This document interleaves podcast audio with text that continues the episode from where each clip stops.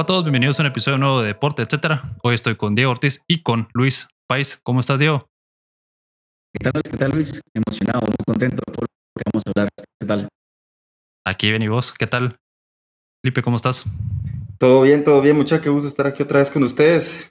Ya emocionado para hablar un poco del básquet, de la Fórmula 1. Y pues que ya está la final de la Champions, ahí a la vuelta de la, esquina. de Entonces, Champions.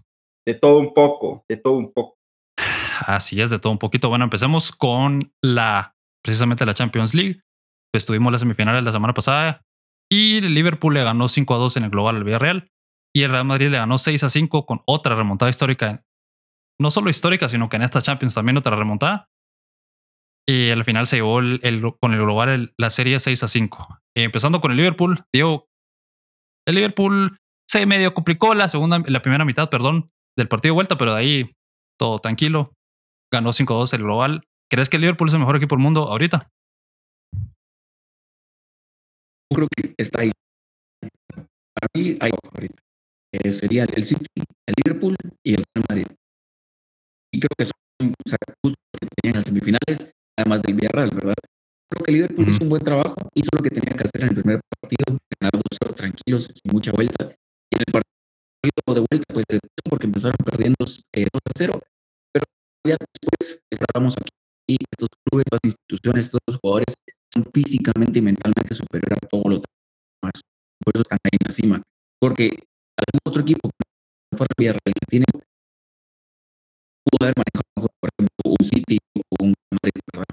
Ellos se fueron abajo, físicamente como mentalmente. Les cayó el primer gol y a partir de ahí se fueron inmediatamente para abajo. Liverpool ya solo pasó al final del partido. El global creo que refleja todo lo que vimos y el dominio que tiene Liverpool y creo que es justo finalista. Y todavía no te puedo decir si es o no el mejor equipo del mundo porque necesito ver si ganan algo más. O sea, ellos van en camino o pueden ganar cuatro títulos este, esta- pero así como pueden ganar cuatro, pueden tener solo con uno, que ya ganaron, ¿verdad? Porque todavía tienen que jugar la final de la FA Cup, la final de la Champions y la Premier League, que parece más encaminado al City. Entonces, creo que están entre los mejores tres definitivamente, pero necesitamos que termine la temporada con decir, bueno, sí, Sí, sí, yo también creo que están entre los, el top, bueno, entre el City y el Liverpool, el Real Madrid ahorita, porque está en final de la Champions y ganó la liga. Entre esos tres diría yo que está, pero más arriba el Liverpool, creo yo. Pero tener razón, bueno, ahorita que perdió el partido fin de semana pasado en liga, en la Premier, ya le saca tres puntos el City, entonces ahí está difícil con, ya solo quedan dos partidos de liga, si no estoy mal, dos o tres. Entonces ya se le complica bastante al Liverpool. Y el fin de semana la final contra el Chelsea en la FA Cup. Así que vamos a ver qué pasa. En fin, yo creo que Liverpool sí es. Yo creo que el Liverpool es el mejor equipo del mundo ahorita. Ay, que lo esté reflejando en el campo está complicado, pero yo veo muy apretado entre el City y el Liverpool y un poquito más abajo el, el Real Madrid. Pero no sé qué pensás vos, Flaco. Mira, Destra, yo te voy a ser bien sincero. La verdad es que no lo vi.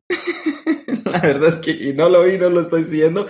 Pero sí que te quería hacer una pregunta y le quería hacer una pregunta a los dos, porque de verdad es que se habla tanto de esto que está pasando con el Real Madrid, de que por lo menos sí me he enterado de cómo es que ha llegado a la final de la Champions. Y, y lo que yo les quería preguntar va más o menos por, ¿ustedes sí creen que porque el equipo está eh, en la final de Champions, por lo que ha mostrado en el juego, no solo por los resultados, es uno de los mejores equipos de Europa, si no el mejor? El Real Madrid, sí, decís El vos. Real Madrid, el Real Madrid. Ah, yo no creo que sea el mejor de Europa, fíjate. Yo, yo veo, perdón que te haya interrumpido, Diego. mejores. No, dale, De los mejores sí, Dale. de los mejores sí. sí, pero eh, sí, sin duda es de los mejores. O sea, yo veo que es todos los campeones de su liga son de los mejores. El Real, el Bayern, el City o el Liverpool, que están muy pegados. En fin, yo sí creo que son los mejores de Europa, pero yo sí, yo sí creo o insisto en que el Chelsea era mejor equipo, el Liverpool es mejor equipo, el City fue mejor equipo también. Lo que pasa es que el Real tuvo una mezcla entre errores del- de sus rivales, un poco de suerte y pff, todas esas gestas heroicas, pues, o sea, ese ADN que se habla mucho de él, que es que sí, no sé, es, es, es incomprensible, es como, ¿sabes cómo es? Es más o menos como lo que vimos de Patrick Mahomes y los Chiefs cuando ganaron el Super Bowl. ¿Te acordás que iban perdiendo 24-0 a medio tiempo contra los Texans? Gan-. Ganaron ese partido, luego iban ba- abajo 10 puntos en, el- la final de conferencia y luego en el Super Bowl también. Y le dieron la vuelta a todos los partidos. Ajá. Algo así es. Solo que el los Chiefs sí eran mejor equipo, pero ah, ese sentimiento de como es increíble, pues ya no, ya no le puedes apostar en contra. Sí, es que yo, yo lo que creo es que estoy de acuerdo con Alex en que dice que no es el mejor, porque la palabra clave aquí creo que para mí es equipo. ¿verdad? Sí. Por ejemplo, lo que dijo Alex, que el Chelsea era el mejor equipo, para mí no, porque el Chelsea esta temporada. Por ejemplo, el Chelsea pasó de ser top 3 seguro, pasó a empezar a pelear la Premier League, los otros dos, pero estuvo ahí siempre en tercer lugar. Y ahorita en la final de temporada se ha venido para abajo y cayendo en el top 4. Entonces, son fueron buenos, pues, se enfrentaron al Real Madrid, creo que no.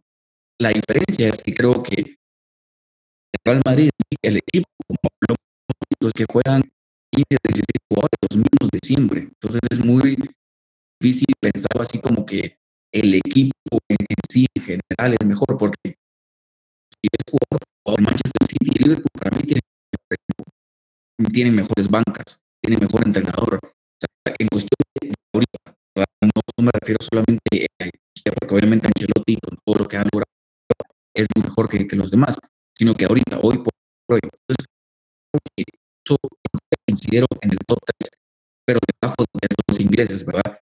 Al final de cuentas, como dijo Alex, tener los equipos grandes de la por ejemplo, tenés al Bayern en Alemania, tenés en Holanda, tenés al Milan y ahorita en Serie pero ponerlos contra el City, el Liverpool, el Madrid, van a perder simplemente porque su liga es mala, o sea, su liga es una liga PSG. El PSG jugador por jugador tiene mejor equipo que la gran mayoría del mundo. Lo que pasa es que no son un buen equipo. El entrenador, las estrellas no están jugando el equipo no, ahorita viene de ir ganando 2-0 contra un equipo que está en media tabla y los empatan 2-2. Las pasadas ganando 3 contra un equipo media tabla y les empatan 3-3. Entonces ahí creo que la gente pierde un poco esa noción por equipo de Europa, mejor equipo del mundo. Comparás cómo llegaron, puedes ver los equipos que venció Liverpool, que sean equipados simplemente un, tal vez un nivel más abajo de los el Madrid. Pero sí estoy de acuerdo con Alex y con el mundo en general, creo yo, que, que el Real Madrid algo hace, de verdad, no, no se entiende. Yo tengo amigos, eh, hace poco tuvimos un poco eh, fuerte.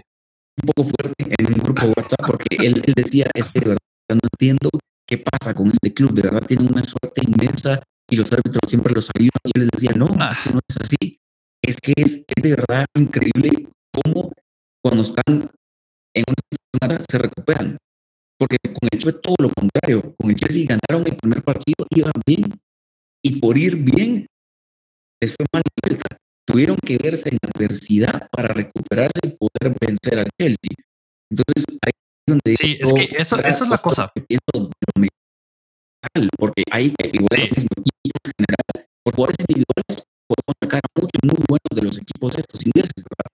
Pero cuando ves ahí en, en equipo, es Ujú. muy difícil alguien que sea mejor que el Real Madrid. No creo que sea mejor, pero en cuestión de mentalidad, en cuestión de lógico, en cuestión de la actitud, tienen que estar encima de los primeros tres. Sí, sí, sí. Sí, seguro, definitivamente está entre los primeros tres. Ah, mira, es que eso, eso es lo que a mí me, me viene preocupando, pero a este punto también no sé qué pensar, porque yo todo el tiempo que venimos hablando decía, "Y contra el PSG jugaron mal. Y con esos 30 minutos de, de Benzema le dieron la vuelta. Luego contra el Chelsea jugaron mal tres cuartos de la eliminatoria, porque solo el primer tiempo en la ida jugaron bien, digamos, ¿verdad? Y tuvieron ese gol en el segundo tiempo que fue parte del error y todo eso de Mendy. Y luego contra el, ahorita contra el City también, el partido de vuelta, el City jugó mejor. Y aún así, el, logran los goles cuando lo, lo tienen que hacer y le dan la vuelta a la eliminatoria y nunca están fuera y no se siente. Y, y te acuerdas cuando estábamos viendo el partido, Diego, que estábamos platicando que a quién le íbamos a ir, o, o no a quién le íbamos a ir, sino que quién preferíamos que ganara la final. Ya estábamos diciendo, ¿será que Liverpool el City? Y luego cae el primer gol de Rodrigo. Y un minuto después cae el segundo. Es como, no, no sé, es increíble. Sí, Y justo lo, lo eventualmente dijimos. pasó, pasó. Ah, Exacto. exacto. Incluso no está jugando mal. Es lo que pasa para pasar. No tenías que jugar bien, tenías que jugar perfecto. Entonces ahí es donde vimos como que habían ciertos errores, pero mentalmente ese gol lo vio. O sea, creo que Alex y yo, y los aficionados del Real Madrid y todos los que estaban en el estadio ese día, supieron que cuando cayó ese gol, el Real Madrid iba a remontar. Mental y físicamente iban a dar todo, ¿verdad? Este gol hace pedazos al City. que levanta Real Madrid, son las cosas raras que de verdad y ahora es diciendo que Real Madrid lo que tiene que hacer es dejarse meter en gol líder en la final para estar en adversidad y, y después regresar y remontar. Yo creo que vamos a hablar de la previa de la final más adelante, pero si el Real entra en esa dinámica contra el Liverpool, no creo que lo saquen, pero bueno, dale, Franco. No, y a ver, es evidente lo que vimos con el Real Madrid, ¿no? Lo, lo, que logró hacer, tiempo extra, la remontada y lo que hizo durante toda, durante toda la Champions, básicamente en las eliminatorias directas. Pero vamos ahora con la otra cara de la moneda en esa llave, con, con el Manchester City, con Pep Guardiola, porque sobre todo yo creo que Guardiola ahorita sí ya está dejando muchísimas más dudas de las que venía dejando desde los últimos años, porque ni con el Bayern ni con el City, aunque ha armado equipos a billetazos, logra ganar la Champions fuera de un club que no sea el FC Barcelona. Entonces, Alex, ¿vos crees que Guardiola va a ser capaz de ganar la Champions con el City? Mira, yo sigo, yo, yo vengo pensando que sí, que sí desde hace rato, pero pasan los años y no la gana, como vos mencionaste bien, no la gana con otro equipo que no es el Barcelona y Messi, específicamente y Xavi e Iniesta. Entonces, no sé, fíjate, me, ya me empieza, ¿cómo decirte? Como hay algo que no es solo suerte, pues no puede ser solo mala suerte que no ganes la Champions como por 10 años, me explico, o que no, que no ganes el torneo y que no llegas a finales, pero no ganes. Hay algo ahí que no le funciona y, yo percibo que cada vez que llega a estos puntos, eh, semifinales, cuartos de final, la final también, se mete mucho su cabeza. O sea, él es un entrenador brillante, pero eh, creo que trata de como eh, como dicen en Estados Unidos, outsmart himself, como que se pone muy, muy como cute con sus ideas, ¿verdad? Como que dice, no, voy a inventarme algo para este partido y me va a funcionar perfecto.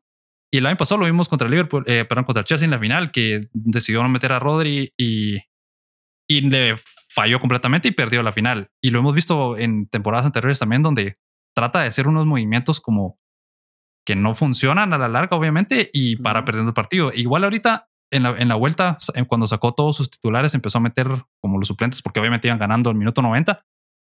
El equipo del City se vino para abajo. Ya yo sabía cuando remontó el Real y se fueron a tiempos extra que no iban a darle la vuelta a esa eliminatoria porque ya no tenían equipo. O sea, se salvaron un poco con Grealish y así el Real, pero en fin, el punto es que yo siento que Guardiola se mete mucho en su cabeza y entonces me, me empieza a generar duda. Pero ahora con la llegada de Haaland, que vamos a ver un poco más adelante, tal vez sí, ¿verdad? Diego para mí es un tremendo fracaso. No hay ninguna otra palabra para describir lo que él ha sido en Europa, porque no hay que negar que el nivel que tiene el City en Inglaterra es magnífico. O sea, ahorita van a ganar, creo que va a ser la quinta premio de las últimas seis. Y él un poco de, tierra a Klopp, ellos necesitan europeo, pero no inglés, porque han ganado una premio. Una en los últimos 30 años. Porque el, término premio 92 Liverpool hasta la temporada pasada nunca y, y, es cierto, el nivel inglés que tiene Manchester es magnífico. Pero no fue por él. El City ya había ganado la Premier League con aquel gol cuando llegó un abuelo en el minuto 93 que le quitó el título al Manchester United. O sea, el Eso ellos eran goleados. Siempre el equipo malo. O sea, nadie, muy pocos jugadores sabían que con Manchester estaba en la primera división inglesa el club y el club base empiezan a ganar FA Cups, Carabao Cups, Premier League. Llega y establece el dominio que tiene Manchester City en Inglaterra. O sea, por mucho han sido los más ganadores desde que él está ahí. Pero yo, yo pienso que clubes como el PSG, como el Manchester City, no meten tanto dinero y no meten tanto dinero al club, trayendo tanto jugadores, gastando tanto en entrenadores para hacer en tu vida o sea, ellos quieren ser éxito europeo porque es lo que ellos necesitan en su vitrina. Es un trofeo que nunca han. Y todo lo que haga es un éxito. Pero en Europa, lo de Pep Guardiola Manchester City es un fracaso rotundo. Porque también a, eso le sumamos todo lo que ha gastado. La cantidad de dinero que han gastado para ganar ese título. Porque no es para ganar la Premier, eso ya lo hicieron y lo han hecho veces y lo van a volver a hacer esta temporada. Para ganar la FA no para ganar la Copa no es para ganar la Community Shield, es para ganar la Champions League. Es la única realmente lo que necesitan. O sea, ellos pueden irse ahorita seis años sin ganar la Premier, pero ganar una Champions y estarían felices. Entonces, el hecho de que estén gastando tanto dinero, más de un billón y no lo han ganado, y dejar eso solo una final. Eso es lo que más me preocupa a mí. Eso, eso, fíjate que para mí eso es, eso es más, eso es más fracaso que no ganarla, porque, ah, es, es muy difícil. Este tipo de torneos es como los, el Super Bowl en la, en la NFL o las finales de la NBA o lo que sea. Es complicadísimo ganarlo. O sea, tenías otros 32 equipos que lo están peleando, que probablemente también se lo merecen, o bueno, que te digo, 20 de esos 32 equipos. Pero llegas a la final y cualquier cosa puede pasar, puedes tener un mal partido, puedes tener mala suerte, etcétera. Pero no llegar a las finales es ahí es donde ya es un fracaso para mí. Llegar a la final y perderla, eh, todavía digo yo, bueno, si estuviera, hubieran llegado a las últimas tres de cinco finales o, o, algo así, te digo yo, bueno, han tenido mala suerte o, o ya hubieran ganado una probablemente, pero solo una final es donde yo creo que sí es fracaso. Una final Ahora, y dos finales, porque que antes de eso ya los equipos como León, como el Mónaco, como todo. Es cierto. O sea, uh -huh. No está sí. sacado el Madrid, el Bayern, el Barça. No, y, no, o sea, no es como el Real que. ¿A cuántas semifinales ha llegado el Real Madrid seguidas? Yo Más de 10, si no estoy mal. No seguidas, pero creo que han sido 10 de los 12. Eso, eso. Ajá. Ese, ese uh -huh. número, si ese número fuera el Manchester City, te digo yo, bueno, está bien, sí. llegas a las semifinales, no puedes, o sea, pa- no pasa nada, pero, pero sí. Ahora, pero ese número no, se la- no te lo va a poner cualquier equipo, eso también. Pero Sí. ahora, con, con, esa, con esa inversión que, que estabas diciendo, Diego, y que todos sabemos que hacen estos equipos cuando los compran magnates, eh, algo que, que se escucha, o, pues, o que he escuchado y que he podido ver de, de Pep Guardiola, y que también lo veía antes cuando estaba en el Bayern de Múnich y todo lo demás, es que Pep Guardiola yo creo que es un buen entrenador cuando se trata de ir al pizarrón y poner X y círculos y diseñar jugadas y todo esto. Pero da la sensación que a sus equipos lo que le falta es, una, es la personalidad y el carácter para afrontar los partidos importantes. No sé si es tanto por la estrategia, sino más por la actitud que debe tener los equipos para esos partidos y más cuando estás llegando a un equipo como el Manchester City que no tiene ese recorrido como si lo tenía el Bayern o el Barcelona o como lo tiene el Real Madrid. ¿Ustedes creen que va por ahí también el tema de Guardiola y sus problemas, Alex? Sí. Eh, mira, yo veo que Guardiola es, es un entrenador como Tuchel y como algunos otros en Europa en donde el protagonista del equipo es él. El equipo, el sistema funciona alrededor de él. O sea, las piezas que hay en el sitio son intercambiables hasta cierto punto. No hay ninguno jugador específicamente. Ahora tal vez con Haaland va a ser diferente, pero son una cole- o sea, son un montón de jugadores que están a un buen nivel y son intercambiables. Entonces, es posible que le haga falta, como decís, ese jugador diferente con una mentalidad más de ganador, como Cristiano Ronaldo, como Messi, y el- con, e- con ese jugador de un pasito más, porque el, igual que el- es similar a lo del Chelsea, pero el Chelsea ganó la, la Premier League, eh, perdón, la Champions la temporada pasada con media temporada de Tuchel, entonces es extraño, ¿verdad? Pero sí, yo creo que tenés razón. Tal vez hay que, le hace falta esa pieza extra, ese jugador diferente que eleve al resto del equipo, que le dé la mentalidad de que sí, podemos ganar la Champions, no importa qué pase. Diego. Sí, yo también creo que es parte de eso. O sea, esa sensación o esa, como, no sé si es madurez o así, pero esa vibra, por así decirlo, que tienes que transmitir como entrenador para que tus jugadores salgan a pelear por ti. ¿verdad? Porque hay muchos entrenadores, muchos jugadores que hemos visto que al final del dicen, no, es que teníamos que ganar por el míster o, o por el coach, por el profe, como quieran llamar, pero pelear. O sea, y aquí, como, como dijiste Luis, es muy bueno que hagamos esto y a esto y la malla porque claramente le funciona. Pero bueno, lo mismo, no funciona para lo importante. Fue, un fracaso. A él lo llevaron a Alemania a ganar la Champions League, porque el dominio en Alemania lo ha tenido los últimos 10 años. El Bayern va a ganar la de Bundesliga seguida. Creo que las dos copas alemanas, creo que sí, las algo así, absurdo, supercopas alemanas. A él lo llevaron por el éxito que tuvo con el. Entonces, ¿qué pasó? Llegó el Bayern Múnich y el europeo, obviamente, porque el tiempo que estuvo ahí no para las ligas, copas y bla, bla, bla. Pero fue lo mismo, otro fracaso. Entonces, decir lo logró, bueno, pero ya después de tanto fracaso en Europa, decir, lo, lo, hizo, porque no tiene jugadores como Messi, como los jugadores de Barcelona en esa época. De verdad fue su idea, de verdad fue lo que él dijo para así, o solo fue que se transmitió bien con ese tipo de jugadores, con esa calidad. Porque porque de verdad no entiendo cómo no se transmite a equipos como estos, porque inversión debería ganar, aunque sea una, como decir, aunque sea estar ahí más, más seguido, de finales en la final, llegar constante en este tipo de, de partidos, ¿verdad? En este tipo de historia, pero no es así, o sea, no lo ha sido. Lo tomas como octavos y cuartos de final, no es como que aquel miedo de enfrentar a otro equipo, por ejemplo, hoy te va a salir en los cuartos de final, te asustas porque es un equipazo. Pero también bueno, ellos tienen de quedarse fuera del lugar, entonces tengo será de verdad el entrenador, porque pensar, ¿qué pasa? Y qué ha pasado. Si el City pasa la final, si ese último gol del Real Madrid no entra, el City pasa diciendo, uff, magnífico, la estrategia eliminó a los Real Madrid años, segunda consecutiva contra su eterno rival en unos años, ahora sí va a ganar. O sea, la narrativa sería otra, la idea sería otra, pero yo a pensar qué está pasando ahí, o sea, cuál es el problema Sí, gran institución con tanta inversión que no logran, que no logran hacer algo, pues Bueno, y, eventualmente, pues todo esto que pasó alrededor del City nos llevó a lo que ya estaba mencionando, lo que estamos mencionando acá, que es la contratación de, de Haaland, que si lo vemos en papel, según las fuentes que, que han hablado del tema, como de Athletic, dicen que el Manchester City solo tuvo que pagar la rescisión del contrato que era de 60 millones de euros y se piensa, se especula que van a ser 325 mil euros a la semana de salario para Haaland. ¿Cuántos años tiene Haaland? ¿22? ¿23? 21. 21. Vein- Imagínate bueno, ganar cumple, eso a los 21 años. cumple 20 22 en julio, pero sí. son 400 Sí, que- quetzales al día. Imagínate eso.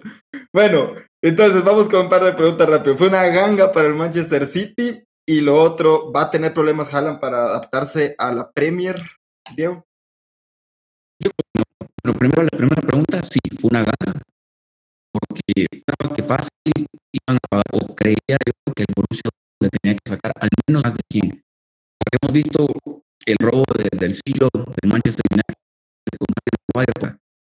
El año pasado el sí compró el Grealish por de 120, lo de Coutinho, que lo compró el Barcelona por 100.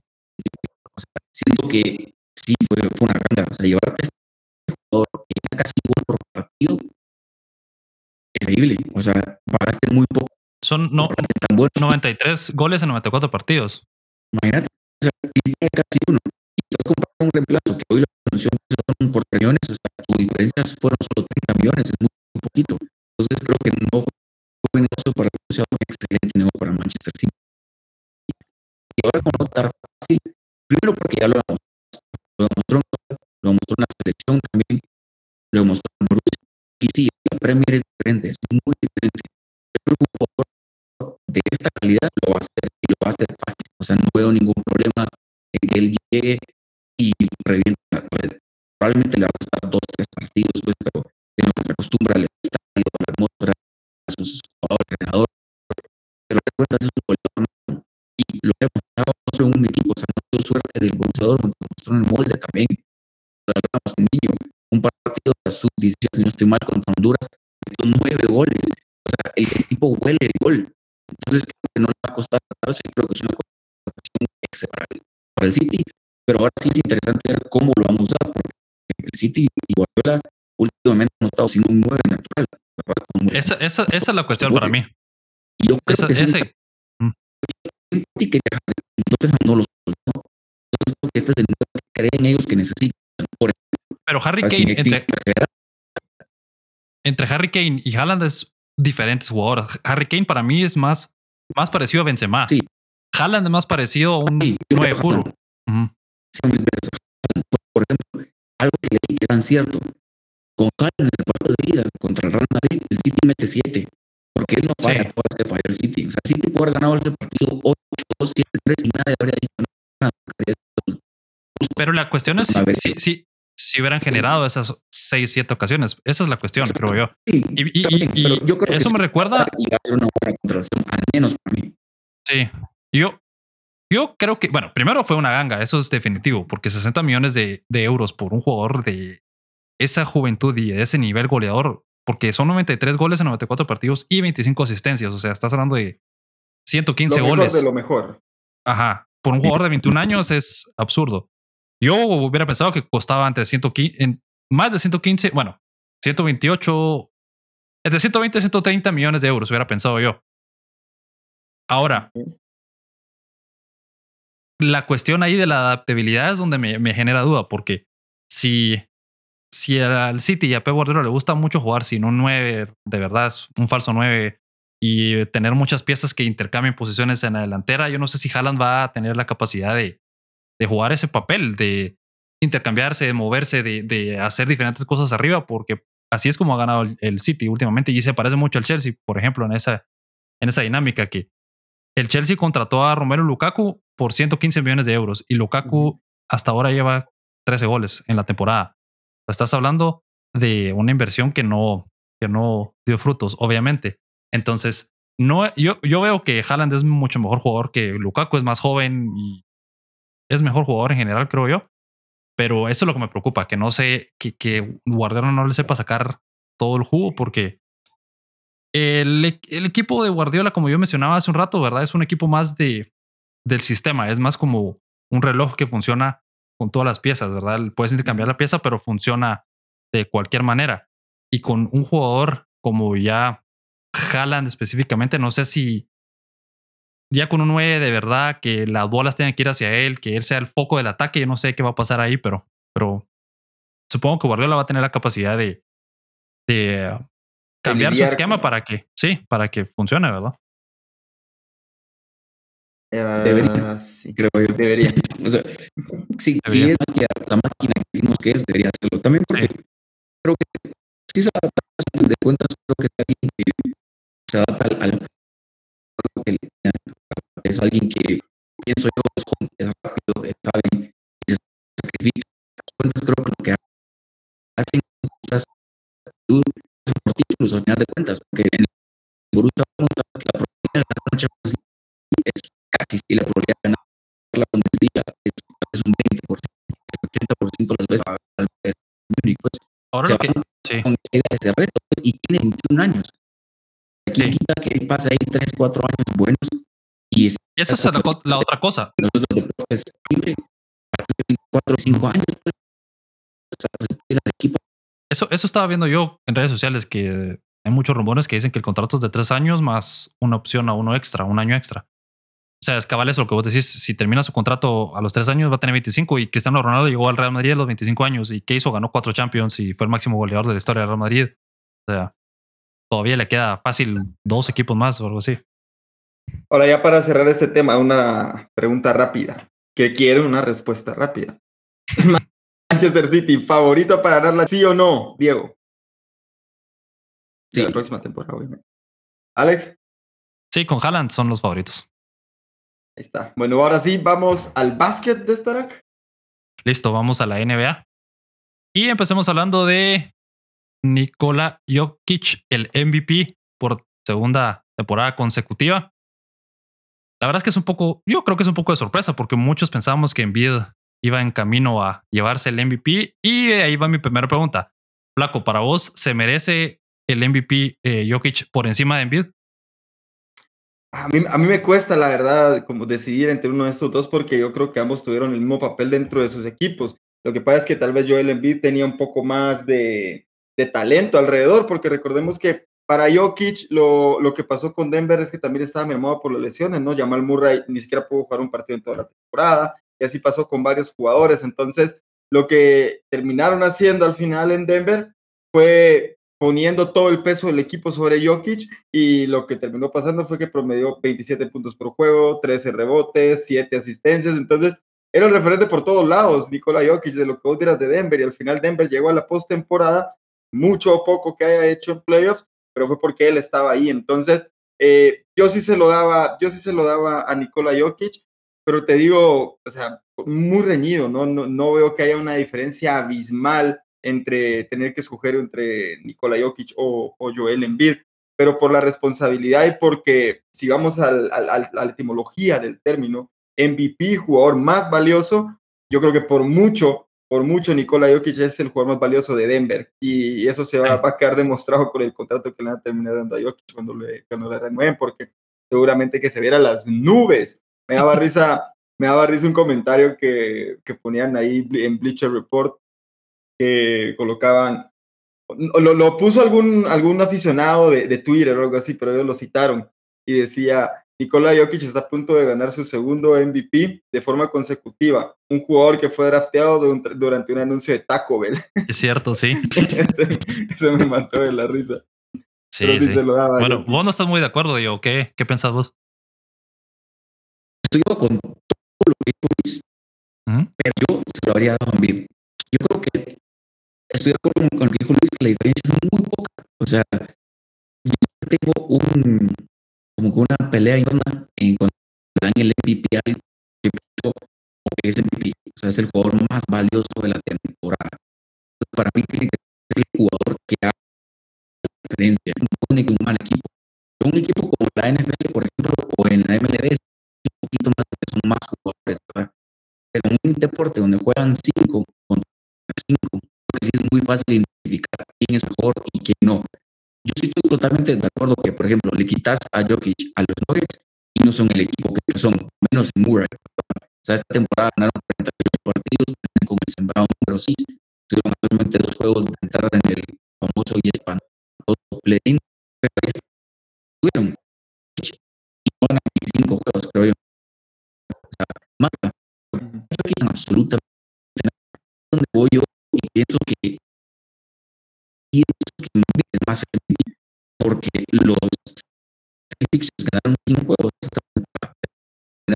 sembraron la misma cantidad de clubes que los Celtics y los Bucks pero el equipo sin enviar más que el famosísimo James Harden tratamos de la temporada regular porque este premio de la votación se termina en la temporada, regular. temporada regular.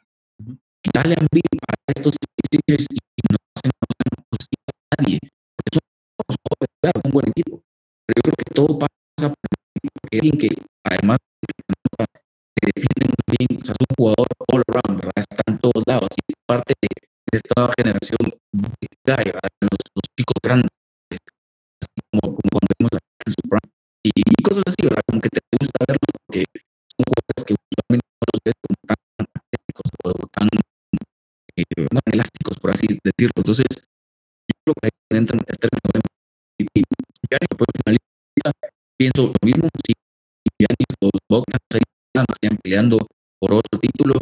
Y otro que yo tendría en mi lista, que creo yo que de seguro quedó cuarto, fue Luka Doncic, por ejemplo. Y Luka Doncic, los más no son absolutamente nada. Pero regresando al tema, ¿verdad? yo creo que el, problema no fue que lo ganara Jokic, sino que no lo ganara cuando nadie peleó tanto por Giannis.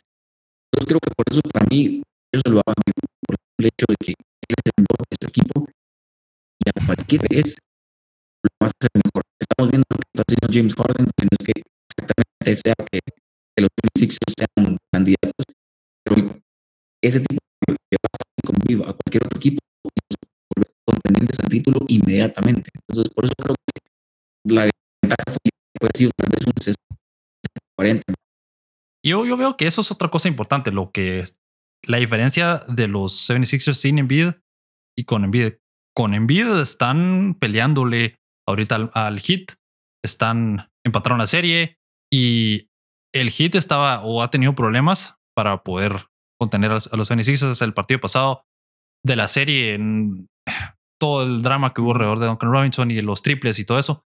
Pero sin Embiid todos pensábamos o muchos pensábamos, incluyéndome a mí, que no tenía mucha posibilidad de, pasar. Pero ahora que regresó y apuró su regreso, pues es, ves la diferencia. Entonces, a mí lo que me sorprende con esto es que usualmente el MVP en estas ligas americanas es un premio como de, ¿qué te digo? De, de narrativas. Como que a este jugador ya le toca o a este otro jugador le toca, este es su momento. Entonces, a veces hay ciertos jugadores que por alguna razón nunca les llega el momento, pues como Russell Wilson en la NFL, que ha tenido temporadas buenas y ni siquiera recibió un voto de MVP en su carrera. Entonces, pero es merecido para Embiid, pero también, perdón, para Jokic, pero como ustedes dicen, pudo haber sido Embiid también por lo que significa, porque Embiid es igual de importante para los beneficios. Ahora, Jokic es mucho más importante, obviamente. Sí, pero e, es aquí donde justamente, y a este tema le podemos dar vueltas y vueltas y vueltas y posiblemente vamos a seguir en las mismas, pero justamente yo la diferencia que veo es en el personal que hay alrededor de, de cada uno de ellos, porque lo que estaba mencionando de Jamal Murray o Michael Porter Jr., que también estuvo lesionado pues, básicamente toda la temporada para los Nuggets, si le, si le quitas a Jokic es lo que decía Diego, ¿no? Los Nuggets estarían peleando por el primer pick. O sea, seguro, no, no me queda ni duda. No, no hubieran ni siquiera, ni siquiera se han asomado a playoffs sin, sin Jokic, hubieran tenido a sus tres mejores jugadores lesionados. Mientras que en los Sixers sí hay un poco, un poco más de apoyo con, por ejemplo, con el desarrollo que ha tenido Tyrese Maxi, que está en el segundo año y está promediando 17 puntos por juego y que casi está por el, los 40, por el 40% en el tiro del perímetro. Y, y, lo mismo pasa con Danny Green o con algunos otros jugadores que sí que aportan, pero obviamente estamos claros de que sin Embiid, como está diciendo Alex, es que los 76ers ni siquiera se asomarían a la serie contra Miami. No, no, no, la pueden ganar, no hay forma, no hay forma en la que puedan dominar la pintura si no tienen Embiid. Y esa es la importancia que, que tiene que tiene Embiid en el equipo, ¿no? La capacidad de rebotear, de que incluso su triple mejoró para esa temporada, estaba cerca del 36, 37%, lo que está haciendo el, el hombre de Camerún. Entonces, es ahí donde justamente se marcan esas diferencias, ¿no? Y, y, quizás, qué sé yo, no sé cuál habrá sido la votación porque todavía no, no es oficial o para la fecha que lo que estamos grabando esto, eh, pero seguramente tuvo que estar muy cerrado porque había Sí, una discusión entre Embiid, Jokic y el otro era Yanis. Y, y, son tres hombres del mismo porte, de, el juego es básicamente muy parecido a lo que te muestra cada uno en la cancha, pero la diferencia justamente es lo que yo pensaba de la responsabilidad que le tuvo que recaer a Jokic y que con esa responsabilidad alcanzó a meter a los Nuggets a los playoffs. Yo creo que por ahí va la ponderación que, que hicieron para evaluar en la temporada regular cómo se desarrollaron estos tres jugadores. Mira, y es, es, eso es importante lo que mencionas porque al menos en este momento fue justo, pues, más allá de si eran Embiid o Jokic, sí. los dos eran igual de o más, los dos eran sumamente importantes o son sumamente importantes en su equipo, sin, sin ellos no hubieran estado en, en playoffs los Nuggets no estarían ahorita como están los 76ers. No es como en otras ligas donde por popularidad para ganando uno o el otro. Entonces, por lo menos en ese aspecto es positivo. Y sí, al final Jokic se lo merecía, pero, pero yo viendo el análisis de, por ejemplo, Stephen Smith y varios periodistas norteamericanos decían, yo voté por Embiid, yo voté por Embiid, yo voté por Embiid, pero... ¿Quién votó por Jokic? Jokic? Ajá, entonces, por eso les preguntaba que si era merecido que lo haya ganado por encima de Embiid, pero bueno, al final apretado, pero se lo gana muy bien Nikola Jokic por segunda temporada consecutiva. Y hay que recordar que Yanis ganó dos MVP seguidos y después ganó el título. Entonces, vamos a ver. También. Y bueno, eso no va, ah, no va a lograr Jokic hacer eso, pero... Tal vez sí, uno no sabe, ¿verdad? La verdad es que con los Bucks, o sea, con Yanis ha sido otro, otra historia, ¿verdad? Sí. Y hablando de las semifinales de conferencia que están jugando ahorita, precisamente están jugando los 76ers contra el Heat. Hablemos de los partidos de ayer por la noche. Tuvimos que los Celtics empataron la serie a dos contra los Milwaukee Bucks y ahora de los tres partidos que restan en la serie, dos son en Boston. Entonces les pregunto a ustedes, ¿son favoritos los Celtics para clasificarse de esta serie o en la semifinal para llegar a las finales de conferencia? Dale, Diego. Uf, mira, después de ver el partido de ayer, yo creo que el partido ayer iba encaminado para los Bucks en el tercer cuarto, el principio del cuarto cuarto. El problema fue que enojaron a, al Horford. Giannis, sí. no sé si vieron ese video donde lo voltearon sí. y hace cara así de, ok, ok, está bien, sí. así quieres jugar. Y después vi un post hoy temprano en la mañana que la, la, esposa dijo, yo conozco esa mirada, yo sabía que iba a ganar Boston después de que vi esa mirada en la televisión, porque obviamente lo conoce y creo que se lo tomó personal y se prendió y nadie lo pudo apagar después. La diferencia al final del partido fue de 8 puntos y en algún momento llegaron a estar 10 arriba. Entonces yo creo que los Bucks iban a ganar ese partido. O sea, estaban encaminados, estaban en casa y solo fue un despiste y que otro jugador jugó de una manera espectacular. Ahora lo que pasa es que, como decís, los próximos tres partidos, sí. dos son en Boston y el momento va hacia el equipo de Boston. Entonces, creo que para los Bucks es muy importante ganar este quinto juego. Al final de cuentas, la estadística lo dice, ¿verdad? Quien gana el quinto partido en una serie de al mejor de siete termina ganando casi el 80% de las veces. Entonces, para mí, no es que sean favorito Boston, porque los Bucks siguen siendo un equipo, pero tienen una ventaja, una ventaja que tienen que aprovechar. Obviamente el juego 5 es en casa, por lo mismo del récord, ¿verdad? Que terminan con el mismo récord que los Bucks, solo que ellos van a tener la ventaja ahora de terminar dos partidos en casa y es algo que tienen que, aprovechar. Porque para mí, quien gane de, de, esta serie, o sea, entre estos dos, va a las finales. Para mí va a llegar a la sí, porque luego jugando muy bien, o sea, siento que están en un momento los dos muy buenos y tienen jugadores muy, muy buenos. Comparando con lo que he visto al menos de los otros dos equipos, pues, ¿verdad? Entonces, y, el problema para. Que sean favoritos, pero tienen ventaja. El problema para los Bucks, veo yo, es que con la baraja de Milton, pues Milton todo le está cayendo encima a Yanis. Entonces ya vemos el desgaste un poco con Yanis, ¿verdad? ¿Qué piensas, pues, Flaco? Mira, en esta serie, primero solo quiero decir que ese partido que vimos ayer de Boston, yo creo que hay que recordarlo como el Al Holford Show. Porque es que la verdad fue, después de lo que estaba mencionando, digo que incluso Al Holford lo, lo habló en la conferencia de prensa porque se lo preguntaron y dijo, cuando Yanis me hizo esa mirada, cuando me, vio, me dijo lo que me dijo, simplemente me lo tomé personal y ahí cambió.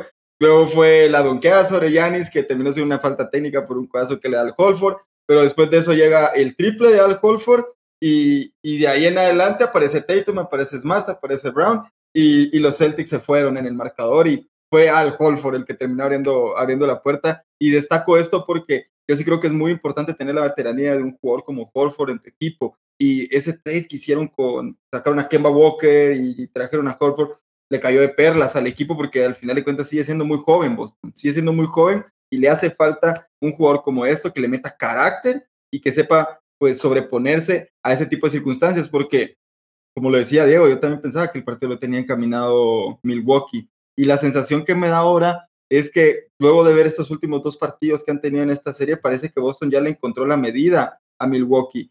Y, lo que hay que tener muy, muy claros es que Milwaukee no va a ganar, porque Middleton yo no sé cuándo va a regresar, no sé si ya tiene fecha por el regreso, pero este equipo no va a, no va a ganar si Holiday está tirando 16% del perímetro, si está haciéndote 16 puntos, si no hay otro jugador fuera de Yanis que pueda aportarte algo de puntos y algo de asistencias, no van a ganar. Y eso es seguro, porque ya se vuelve mucho más predecible la ofensiva de este equipo. Yo no sé, por ejemplo, qué ha pasado con, con Bobby Portis, que de repente solo ya no está jugando, 14 minutos, 15 minutos fue que tuvo ayer dentro de, dentro de la duela. Y, y hay mucha irregularidad ofensiva en este equipo y eso es el, el, gran problema que yo veo, porque si algo tiene Boston es que defiende bien. No solo tiene a Marcus Smart, que fue el jugador defensivo del año, sino que Ah, lo mismo hace Horford, lo mismo hace Tatum. y los Celtics fueron el mejor equipo defensivo. El mejor equipo defensivo, exactamente. Entonces, a partir de ahí es donde yo estaba pensando, yo, yo puse favorito a Boston en esta serie, pero sí tenía mis dudas porque la verdad es que Milwaukee venía jugando muy bien,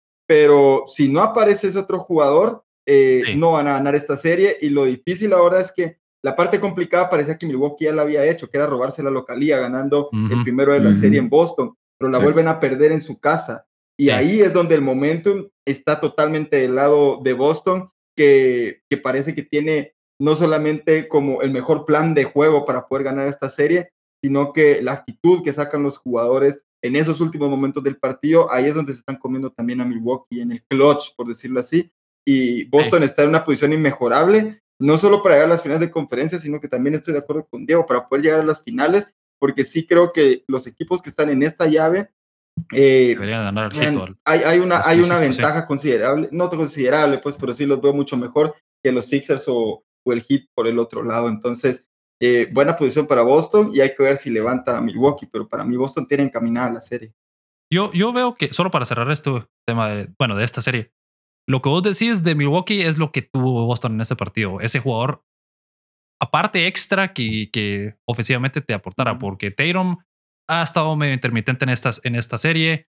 Eh, y entonces, y como que él es el que supuestamente la ya la superestrella del Boston, es el que viene cargando el equipo. La serie pasada fue el mejor jugador contra los Nets, ayudó a la barrida y todo eso. Así que que aparezca un jugador diferente, que no sea él, o que no sea Marcus Smart, que no sea, eh, se me escapa el nombre del otro de Boston importante. Jalen Brown. Eh, sí, Jalen Brown, exactamente, Jalen Brown. Que aparezca alguien más y que te pueda ganar un partido por lo menos es donde empiezas a, a, tener la diferencia y con eso puedes llegar a las finales o puedes avanzar más. Lo mismo pasó con Janis la temporada pasada en las finales. Milton tuvo un, ese excelente partido en las finales en donde le ayudó a Janis para el último partido cuando ganaron el título que Yanis anotó los 50 puntos y todo eso, ¿verdad? Así que algo así es lo que yo veo. Y sí, estoy de acuerdo. Y yo, a mí me gusta mucho Yanis y me gusta, es mi jugador favorito de la NBA, así que espero que logren darle la vuelta, pero lo veo complicado también. Sí, yo solo, para, para, para, terminar esto, solo para hacer una, una referencia de, de, los puntos que consiguieron, por lo menos la mayoría de jugadores en cada uno de esos equipos, eh, Al Horford tuvo 30 y Tatum también tuvo 30, pero estoy de acuerdo, se vuelve muy intermitente, de repente un sí. cuarto explota y después desaparece para el otro. Pero 30 puntos, al final cuenta en el partido, dos jugadores con 30 puntos y dos jugadores con 18 para Boston, que fueron Jalen Brown y Marcus Smart. Cuando miras a, a Milwaukee, 34 puntos para Yanni y luego nadie pasó de 20. Entonces sí, ahí donde está la diferencia. La, la Pero digamos que hubiera habido alguien que se acercara a 30, tuviera un juego bueno. 1.25, es lo, hubiera sido, hubiera sido lo mismo que Boston, por ejemplo. Uh -huh. Ese es, sí. es lo que, falta, yo, que le haga falta. Conclusión uh -huh. del tema, falta Middleton. Sí, falta Middleton. oh, que, Drew Holiday, que Drew Holiday fue bien, pues, que ofensivamente, por lo menos, ¿verdad? Porque ofensivamente es muy bueno. Y en el otro partido de la, de la otra conferencia, eh, los Warriors tomaron la ventaja 3 a 1 ante los Grizzlies.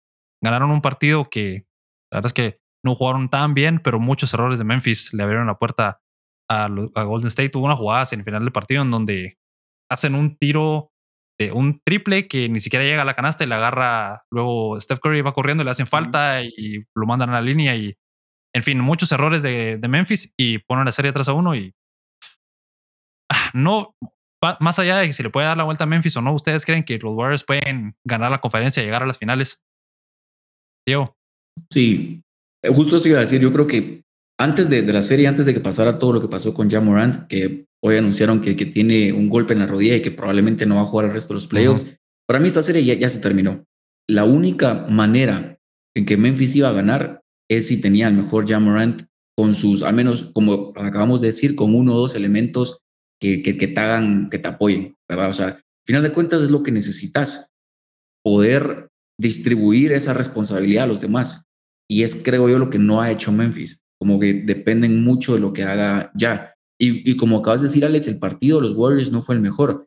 Pero al final de cuentas, este tipo de partidos, este tipo de situaciones son las que hacen llegar a los campeonatos y ganar campeonatos. No jugar bien y aún así ganar. O sea, si nos damos cuenta, fue como decís, errores del último cuarto. O sea, Golden State gana el partido por tres puntos y en el último cuarto anota 39 puntos, 10 más que Memphis. O sea, ahí claramente estamos viendo que el equipo se fue para abajo, sí. tanto defensiva como ofensivamente. O sea, perdieron el control y muchos errores mentales. También creo yo que va de la mano la experiencia que tienen Eso, los Warriors, ¿verdad? O sea, a pesar no, de que y, no, no, estuvo Steve y, Kerr. Y la inexperiencia, por lo que te Europa, de Memphis, que es un equipo Exacto. que va en ascenso, es un equipo joven, que sí. va para arriba y al final es el sembrado número dos, ¿verdad? Pero como te digo, no está Steve Kerr en el, en el banquillo porque dio positivo a COVID, uh -huh. Pero tenés a jugadores como Draymond, como Curry, como Thompson, y tenés a jugadores como Poole que están teniendo un resurgimiento impresionante. Ellos ya son veteranos en playoffs, ya tienen anillos, ya, ya tienen experiencia, entonces ellos solitos guían al equipo, ellos solitos guían a los jóvenes, ellos han pasado por situaciones así, por situaciones adversas y han logrado ganar. A mí lo que me encanta y me fascina la NBA es que el seeding realmente no importa porque todos los equipos son buenos. Al menos desde el 5 es que para el 1, los todos cuatro son buenos. De las dos sí, conferencias, y, eso es bonito. Ajá, entonces digo yo, los Warriors son el sembrado 3, en teoría abajo que Memphis, pero es que están jugando demasiado bien, o sea, son un sí. paso. Entonces, bueno, es lo que yo realmente disfruto y me encanta la NBA. Y voy a lo mismo, yo creo que el que gane esta serie va a pasar. Primero porque siento que, bueno, bueno, de, de, de, mentiras, los Warriors van a pasar. O sea, están 3-1 arriba y Jamoran no va a jugar, los Warriors no, van a ganar en el próximo partido. Pero creo que igual son mejores a como estamos viendo ahorita a los Suns, que vamos a, a, lo mismo, dos buenos partidos en casa, van a Dallas y pierden los siguientes dos, no jugando bonito. Creo que ese tipo de, de errores no te los perdona un equipo como Golden State, porque Golden State es capaz de ir a tu casa y, como dijo Luis, tomar esa localía, porque recordemos que Phoenix es uno, y si pasan los Warriors son tres, tiene la localía Phoenix y si pasa Dallas tendría la localía Golden State. Entonces sí. creo que pase lo que pase, Golden State para mí es mejor equipo. Voy a lo mismo, ¿verdad? La experiencia del equipo, los jugadores que tiene. Entonces el, la serie me Eso. parece magnífica, son unos jugadores ridículamente buenos e impresionantes, pero creo que igual los Warriors son superiores. Yo, ¿Y vos, Flaco? Yo, mira, yo escucho a Diego, fanático fanático de un equipo que sigue vivo en los playoffs, que está en esa conferencia, que es Dallas. y escucho, escucho al mismísimo Diego decir que los Warriors son los favoritos para ganar las finales. Qué hombre de poca fe. Qué hombre de poca fe en su equipo. Hombre, hombre realista, lamentablemente realista. Es la costumbre del equipo que no. Que no es su favorito. Que no, no mira, yo, yo, yo voy con Warriors. Yo, bueno, no sé si lo vieron, pero al principio de la temporada puse un TikTok que decía que este equipo, si regresaba Clay al 70, 80%, lo metía a las finales. Ya Warriors podrían tener las finales. Entonces, eh, yo sigo manteniendo eso, pero sí creo que ese partido de anoche fue un desastre ofensivo para los dos equipos. Es que yo veía al inicio del segundo cuarto, es que me dolían los ojos, no podía ver esa, o sea, Warriors se fue 0 de 15 eh, en los triples al principio del partido, ya hasta creo que, no me, no me recuerdo, creo que fue Portis quien, quien encestó el primer triple de, de los Warriors en el juego. Y bueno, vamos a hacer un poco de conclusiones. Yo creo que en este juego los papeles se terminaron invirtiendo porque terminó eh, ganando en rebotes Warriors a Memphis, que es uno de los mejores equipos reboteadores de, la liga, sino el mejor equipo reboteador de la, de la liga, que es Memphis. Y en triples, Memphis le terminó ganando en porcentaje a Golden State, que estuvo pésimo desde el perímetro, pésimo. Tuvo sus destellos al final del partido, pero lo sacaron. Fue un partido horrible, pero lo terminaron ganando y eso es una ventaja. Y aquí hay algo que, destaco mucho y saludos a José Hernando Angulo desde, desde Colombia, que nos está viendo. Eh, aquí es donde yo escuchaba también a muchos analistas que decían, Memphis, eh, por, lo, por la poca experiencia que tienen en playoffs, es uno de los equipos que un equipo experimentado como Golden State, te lo querés encontrar si te tenés que enfrentar a un sembrado pues que está arriba tuyo. Y es justamente por eso, por la inexperiencia. Eh, creo que de eso pecó el equipo y, ha pecado casi que en toda la serie Memphis, de la poca experiencia que tienen contra lo que tiene Golden State, que son ya múltiples campeonatos y una base sólida con Green, Curry y Clay Thompson. Además de eso, eh, eh, Memphis desaprovechó demasiados tiros libres, por Dios santo. ¿Cuántos tiros libres terminó fallando? Creo que era Andrews, no, no me recuerdo ahorita bien del apellido, pero es otro de los temas de que a Memphis le terminó costando, pero aún así, pensar que no tenían allá Morant y le pudieron dar pelea porque Golden State tomó la ventaja en el partido faltando 45 segundos, fue la primera vez en el juego que tuvo la ventaja en el último minuto del partido. Y esto nos deja una buena muestra de por qué Memphis en temporada regular sin Morant tuvo un récord de 20 ganados y 8 perdidos porque su defensa es espectacular. Morant es la mejor arma ofensiva que tiene Memphis, pero es el peor defensor que tiene también. Y por eso muchas veces es que ahí tenés ese contraste, ¿no? De lo que puede, de lo que puede pelear Memphis. Yo te digo, creo que van a ganar los, los, Warriors, pero les va a costar ganar ese partido que les falta para poder pasar en esta serie porque Memphis va a defender con uñas y dientes lo que queda para poder sobrevivir en los playoffs. Pero aún así, como les digo, esa inexperiencia pasa factura. Y lo otro, si quieren ganar un partido de esta serie, no se pueden permitir no se pueden permitir que un equipo como Warriors que juega small ball les gane más rebotes en un partido. Cuando ya regresó Steven Adams y que Steven Adams tuvo que 15 rebotes en el partido, en este último, 15 rebotes tuvo Steven Adams y aún así lo perdieron en ese rubro. Entonces, Warriors gana. No me gustó en lo absoluto porque la poca eficiencia que tuvo en triple los hizo sufrir, pero hay que darle mérito también a la defensa que tuvo Memphis, que yo creo que por eso fue que Warriors fue tan ineficiente en ofensiva durante todo el todo el partido fue ineficiente. Sí, y también para agregar a lo que dijiste, este, este quinto partido es en Memphis también, entonces ahí es donde tienen esa ventaja como para al menos mantenerse vivos, ¿verdad? Y agregando a lo que decís, por ejemplo, quería darle el ejemplo de lo importante que son los jugadores de apoyo en este tipo de partidos con la situación de Dallas. Los primeros dos partidos, Luka Doncic tuvo un desempeño espectacular.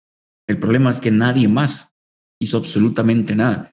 Entonces, la ventaja que tenés en esta serie es que es el mejor de siete, es que te puedes adaptar. Así como dijo Luis que los Celtics ya les tienen un poco la medida a los Bucks.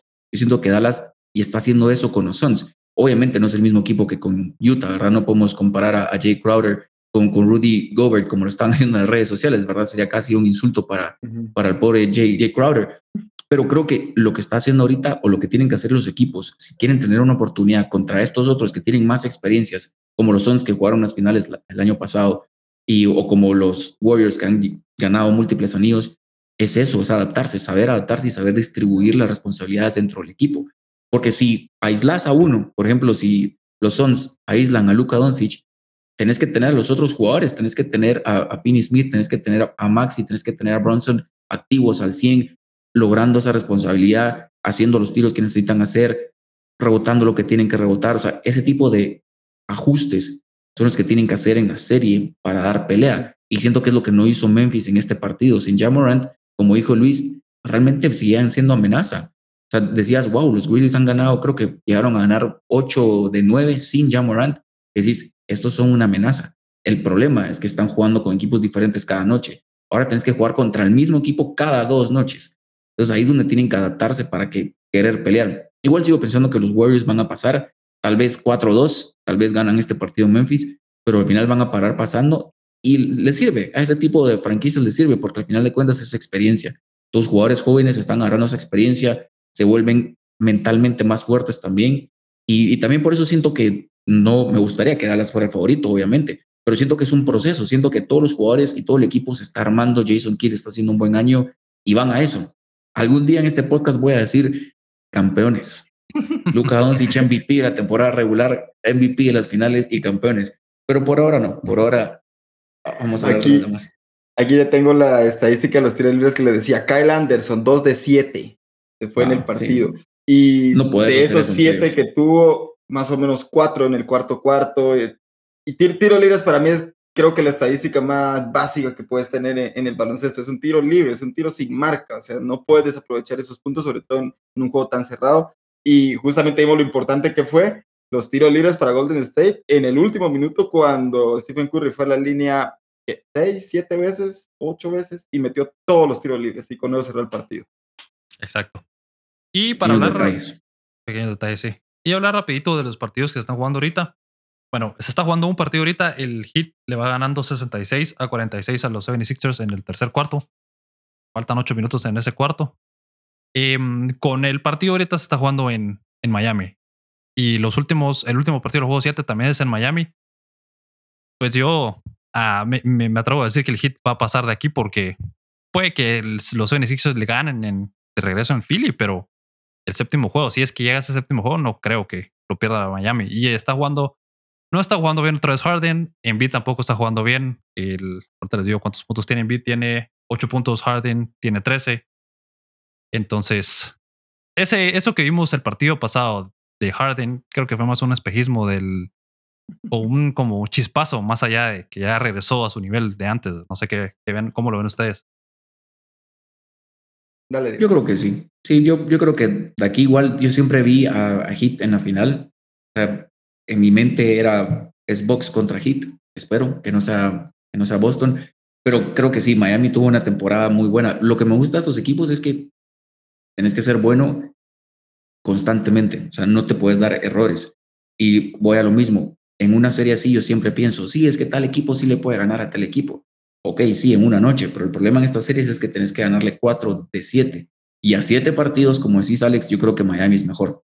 Y aparte tiene la localía, porque dense cuenta lo importante que es eso. Phoenix se va arriba 2-0, 2 en casa. Van a Dallas y pierden los dos partidos. Ahorita tenemos eh, igual. En Miami ganan los primeros dos, van a Filadelfia, pierden los siguientes dos. Entonces, sí influye mucho pues, en este tipo de partidos. Entonces, por eso creo que Miami tiene la ventaja. Y para mí, Miami va a llegar a la final de conferencia. Podemos poner un poco de responsabilidad de lo que está pasando con los Sixers eh, con, en Doc Rivers por Sí, esa siempre. decisión que tuvo en Toronto o, en la serie contra Toronto, más bien dicho. O sea, ¿cómo es posible que están arriba 29 puntos en ese último partido? 29 puntos y estaba en vida adentro. O sea, ¿qué, qué, está pasando por la cabeza de Doc Rivers? Porque ahí es donde recibe el golpe con Pascal Siakam, fractura, Bim se pierde dos juegos y básicamente los dos juegos no puedes competir porque es Joel Embiid, porque ya sabemos y ya discutimos y no vamos a poner en tela de juicio acá la importancia de Joel Embiid para los 76ers. Entonces, yo creo que si hubieran tenido a Embiid en esos primeros dos partidos, algo hubiera podido cambiar. O sea, siquiera hacerlo más competitivo y alcanzar a ganar uno de estos dos. Pero, o sea, ya regresa tarde. No digo que le esté haciendo mal. O sea, es la razón principal por la que lograron ganar esos dos partidos y por la que posiblemente puedan extender un poquito más la serie. Pero esto hubiera sido totalmente otra cosa si Embiid hubiera estado desde el primer juego en esta serie. Y la responsabilidad para mí es de Doc Rivers, porque fue una mala llamada tener a Embiid después de que ya tenías definido ese partido contra Toronto. Entonces, por ahí el cocheo pesa y, creo que lo estamos viendo ahorita con Filadelfia. Y le respondo lo que decías de James Harden. Yo, no, no es que sea hater de James Harden, no lo, no lo vean así, se los juro, se los juro. Pero yo no lo veo, yo no lo veo otra vez como, como estuvo en sus tiempos en Houston. O sea, desde que salió, desde que salió de Brooklyn, esta era una estadística que tiraba Stephen A. Smith, desde que salió de Brooklyn hasta el momento, no sé si lo habrá hecho tal vez en el partido anterior donde tenía 30 puntos, pero no había tomado eh, más de 20 tiros en un solo juego. Y es James Harden. Es James Harden. Y el partido pasado tuvo, se fue 2 de 8 en tiros de 2 puntos, o sea, filos de 2 puntos. O sea, llegó a los 30 puntos porque tuvo un buen partido, un buen triple después. Tiro, tiro libres y demás. Pero, o sea, no es el mismo James Harden. Para mí, el hecho de que no, pueda estar tomando esa cantidad de tiros que tomaba en su momento en Houston y, que no lo pueda hacer ahora, es también parte del déficit que tiene en el físico. Desde que hizo ese berrinche en Houston, de ponerse todo gordo, y después sí, ya son dos años. Y ya, ya es tiempo, y, y ahorita, bueno, pues no, no, es que lo haya hecho, pues, pero no está, no está en forma física como lo veíamos antes, ya no está en la agilidad y no puede crear espacio para tomar esos tiros que tomaba antes. Y eso yo creo que ese es un problema. Y cuando no tenés esa dedicación o cuando físico, no es que te importe tanto, pero la, edad pasa, el tiempo pasa y necesitas un buen pues. físico para competir. Mira lo de Yanis cuando a cobrar casi 50 millones el otro año. Mira, cuando llegó Yanis, cuando llegó a la liga, perdón, puchica, parecía un o sea, parecía un, bueno, era un muy delgado. Muy joven, pues, pero miraba, se miraba a su edad, se miraba como un joven de 17 o 18 años, pues, y ahora, bueno, ya lo vemos, ya se rellenó. Entonces es lo importante. Ya después de varios ciclos de esteroides. probablemente más de algo, pero eso es una historia diferente. Pero a mí esto de Harden me lleva o me, me hace pensar en una conversación que vamos a tener probablemente más adelante en otro episodio algún día, de todo lo del empoderamiento de los jugadores en la NBA y que por un lado es muy bueno porque los jugadores se merecen que les paguen porque las carreras son cortas, porque no son muchos los que son superestrellas, etcétera. Pero también te lleva a este, estas situaciones de falta de dedicación, de, bueno, si no me va bien aquí, fuerzo mi salida, da igual y me voy a otro equipo y me voy a otro equipo y entonces es una conversación un poco más grande, creo yo, lo de Harden. Pero, y hablando de la otra serie ya, para cerrar el tema de la NBA, pues la, en una hora, más o menos una hora, se juega el partido entre los Suns y Dallas, que está hablando Diego. La serie está empatada a dos partidos. Em, el juego es en Phoenix. Diego, ya que es tu equipo, ¿crees que Dallas puede ganar esta serie? Sí, sí, por, claro que lo, creo igual. Solo quería agregar algo a lo del tema de James Harden y los atletas. Es increíble lo que le dedican a su cuerpo ciertos atletas, como LeBron James, como Russell Wilson, que hemos visto que gastan millones de dólares al año en su cuerpo para mantenerse bien, físicamente activos y por eso son tan longevos en las ligas. Y son cosas que claramente no hacen jugadores como James Harden. Entonces, solo era un pequeño detallito que quería tirar ahí, que de verdad se, se puede ver quién se quiere dedicar a esto y quién se esfuerza en esto y quién no. Está ganando casi 40 al año, gastarte un millón en tu cuerpo y en tu físico, como dice Luis, para ser físicamente activo por más tiempo, no cuesta nada. Pero bueno, hablando ahora del tema de, Dallas, yo creo que sí. Después de ver la serie contra los Pelicans, los Pelicans en playoffs, imagínense, nadie daba absolutamente nada por ellos. Terminaron casi 8 o 9 juegos abajo de 500, o sea, mediocridad al 100% en playoffs. Yo creo que ustedes dos, yo y todo el mundo deportivo, barrida, 4-0. Van a ganar fácil los, los cuatro partidos. Va a ser un paseo por el parque y les costó. Ganaron la serie 4-2 y no todos los partidos que ganaron los ganaron cómodamente. Estuvieron incómodos todo el tiempo. Yo creo que lo que tiene que hacer Dallas, o lo que al menos hizo en estos últimos dos partidos, fue eso, incomodarlos, incomodar a gente como Chris Paul, que es el, él maneja todo el equipo, ¿verdad? Obviamente Devin Booker para mí es el mejor de ellos, pero yo creo que si aislas a Chris Paul y haces que él no distribuya el juego como lo ha hecho toda la temporada o en los primeros dos partidos, tenés la oportunidad de ganar y más lo que está haciendo Dallas. Yo, yo dije, si pierden el tercer partido y se van abajo 3-0, los van a barrer. O sea, no van a tener oportunidad de ganar un partido. Pero si logran ganar ese partido, si logran activar a todas las demás armas que tiene el equipo, creía yo que iban a poder hacer algo. Y después de ver estos dos partidos, o sea, que, que ganaron, tampoco ha sido fácil, pues porque Dallas eh, ha ganado, pero siento que los últimos minutos como que pierden un poquito la concentración. No, no, no sé, siento que defienden no de la manera que deberían defender en un partido playoff, pero tenés a jugadores, como les acabo de decir, como Finney Smith, como Brunson, como Clever, eh, como Dean Whitty, que al final terminó siendo un excelente cambio, que están tomando esa responsabilidad, que le están quitando el peso a Luca. por ejemplo, pelota a Luca y hay que hacer algo él. Porque obviamente Luca no es aquel defensor élite, pues, o sea, es un arma ofensiva al 100% y defiende porque le toca defender, pues, o sea, obviamente siempre va a pelear, pero necesitas a las demás armas. Y creo que eso es exactamente lo que pudieron ajustar en los últimos dos juegos. Y es lo que creo que van a seguir haciendo. Voy a lo mismo, ustedes saben que soy de estadísticas, quien gana este partido para mí va a ganar la serie, por eso estoy tan ansioso porque gane Dallas, pues, porque creo que si pueden hacer eso, o sea, si pueden hacer los ajustes necesarios para ganar en Phoenix, porque como les digo, la localidad en la NBA es ridículamente eh, one-sided, como dicen los norteamericanos, ¿verdad? O sea, el de casa tiene una ventaja abismal. Si logran hacer esos ajustes hoy, van a ganar la serie y le van a dar pelea a los Golden State Warriors. Por lo mismo que, que siento que al final es un equipo que no tiene nada que perder. O sea, este es el primer año de tu entrenador nuevo, es el cuarto año de la superestrella de Luka Doncic. ¿Qué, ¿Qué vas a perder? O sea, estás jugando contra los Suns que terminan la temporada con el récord número uno, que perdieron las finales del año pasado. Chris Paul ya está a punto de irse y quiere ese, anillo. ¿Qué, ¿Qué perdés con probar cosas diferentes, con defender eh, bien, con jugar bien, con tratar de, hacer cosas diferentes? No pierdes absolutamente nada. Entonces creo que Dallas es una amenaza. Y si ganan hoy, ojo, que, que se van a las finales. ¿A cuáles finales? A las de conferencia y a todas, campeones. Estamos, mira. Por fin se comprometió. Es que ya viste cómo está hablando. Ya viste cómo está hablando pues, de. Es que cuando hablas de ellos ya, ya me emociono. Digo, ya ahorita, me imagino a Luca levantando ese título. Esa foto de, Dirk y Luca, ambos levantando el título del MVP. Ahorita que terminemos el episodio, voy a cortar solo ese clip.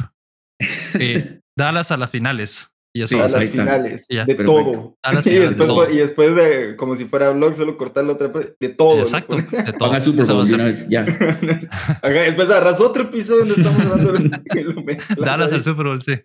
Eh, mira, yo, yo, yo con, con esta serie, hay, hay que tomar en cuenta algo en el partido anterior, y creo que circunstancia, circunstancia o, o situación clave que se dio fue que Chris Paul se metió en un problema de faltas muy rápido. Y, eso y se, se, aprovechó Dallas de eso. Al final faltaban que siete o cinco minutos, no me recuerdo cuánto, y terminó expulsado Chris Paul y Chris Paul es pieza clave. O sea, Chris Paul, ya todos sabemos la relevancia que tiene.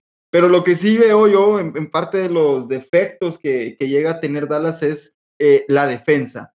Y, y, contra un equipo, contra un equipo que tiene tantas armas como lo llega a tener Phoenix y que son armas muy diversas, ¿no? O sea, tenés a Dave Booker y Chris Paul que te pueden ser titulares o pueden atacar el aro. Tenés a Andy Ayton en la pintura que también puede rebotear. Y tenés a Michael Bridges y, y, hay una cantidad de jugadores que puede usar al final de cuentas Phoenix y por algo tuvieron el mejor récord de toda la temporada y por algo son el sembrado número uno de su conferencia. Y también por eso es que hay que darle mucho mérito y hay que respetar la diferencia que hay entre Monty Williams en un banquillo y Jason Kidd en el otro, sin menospreciar a, Jason Kidd, pero Monty Williams es el mejor coach de esta temporada y que el año pasado también hizo un trabajo espectacular con Phoenix. Yo creo que por ahí va a pasar la diferencia de esta serie. Yo veo a Phoenix favorito y creo que Phoenix va a terminar pasando acá. Eh, pero sí, una de las depende circunstancias... De depende de Chris Paul, depende de Booker y depende de la salud que esos dos tengan, porque si bien es cierto que son jugadores espectaculares, también es muy cierto que se lesionan mucho, los dos eh, Devin Booker con problemas en el hamstring y Chris Paul con problemas de todo, porque él ya está grande y toda la carrera se ha pasado lesionando. No quita lo espectacular que es y posiblemente también esto yo lo veía en, en varios medios estadounidenses y estaba totalmente de acuerdo. Chris Paul, la razón por la que es tan bueno es porque entiende el deporte del básquetbol como muy pocos en la historia, como lo entendía Magic Johnson, como lo entiende LeBron James, y como muy pocos en la historia han entendido este juego y por eso es la relevancia que tiene. Yo creo que vimos, vimos el mismo programa, Flaco, porque yo mi cabal estaba viendo eso también, que decían que era como un entrenador en, el, en la duela. Ajá, sí, esto yo lo vi en Get Up, creo que es, no, no, no. Ajá, en Get Up, sí. o en First Take o en Get Up, uno de los dos. No, yo creo que fue, bueno, no, no, no vamos a discutir en eso, pero es, es verdad. O sea, es verdad. No, no peleamos con eso. Es por lo sumamente inteligente y por eso que la edad que tiene sigue siendo relevante para el equipo. Eh, yo voy ventaja Phoenix, voy con que Phoenix llega a las finales de conferencia y ahí ahí, según mi pronóstico, ojalá que se mantenga. Creo que Warriors llegaría a las finales, pero vamos a ver, esta, esta para mí es la mejor, la mejor serie que ahorita en las semifinales de conferencia. Ah, pero una pregunta, ¿no creen ustedes, por ejemplo, que los Suns, que ganan 64 partidos en la temporada, o sea, son 11 partidos más que el número uno en la conferencia este? ¿No creen ustedes que ese equipo tuvo que haber barrido la primera ronda y debería de ganarle a este equipo de Dallas al menos o barrido o 4-1? Es que, a ver, ¿no sienten ustedes que hay algo que no está funcionando al 100 y, que... sí, seguro. Mm. Mira, yo, yo mm. primero con, con esta serie, con los Pelicans, creo que pasaron dos cosas. Lo primero es que Phoenix en los últimos partidos había descansado a sus estrellas para mí llegaron fuera de ritmo en esos primeros juegos contra los Pelicans y los Pelicans venían de, un buen, de unos buenos play-in, venían en ritmo. Y por ahí fue que le lograron sacar un par de juegos, uno, dos, no sé cómo, no sé cuántos fueron, dos juegos a, a, Phoenix. Y lo otro es que también, Debo, démosle, démosle un poco de mérito a Willie Green. Yo creo que los Pelicans están en buenas manos en su cocheo. Y eso se vio al final de cuentas. Y Brandon, Brandon Ingram, justo o no, es un jugador que ya, o sea, lo, yo ya lo pondría como una superestrella de la NBA por cómo está cargando al equipo de los Pelicans. Falta que otros jugadores desarrollen y demás, pero la proyección que tiene el equipo de Nueva Orleans es importante. Yo estoy de acuerdo. Todos pensábamos que Phoenix tenía que dar una paliza a Nueva Orleans, pero creo que habló más de los Pelicans esa serie que de Phoenix. Entonces, por ahí va mi, punto de vista. Y esta serie contra las es que no es fácil. Luca, ¿no? Sí, no, es que al final es lo que te digo, que es lo que me encanta tanto de, de la NBA, que en este tipo de, series ya, de verdad, es tan parejo, porque es que no hay, no hay uno malo, todos son muy buenos, es que es absurdo lo buenos que son y lo fácil que hacen ver todo. Entonces, cada partido aparece alguien nuevo, una estrella nueva, vas conociendo diferentes jugadores y eso es lo que a mí me gusta de estos partidos, que partido que veas va a estar bueno, porque ya estás, están lo mejor de lo mejor. Entonces creo que sí, obviamente no es, no es fácil, pues, o sea, tienes que ganar cuatro partidos de siete, pero al menos pensé que iba a ser un poquito más fácil, pues luego de ver la temporada regular. Pero, pero sí creo que al final de cuentas, en papel y jugador por jugador y entrenador son mejor equipo y deberían de, o sea, después de ver la temporada regular, deberían de ganar todo.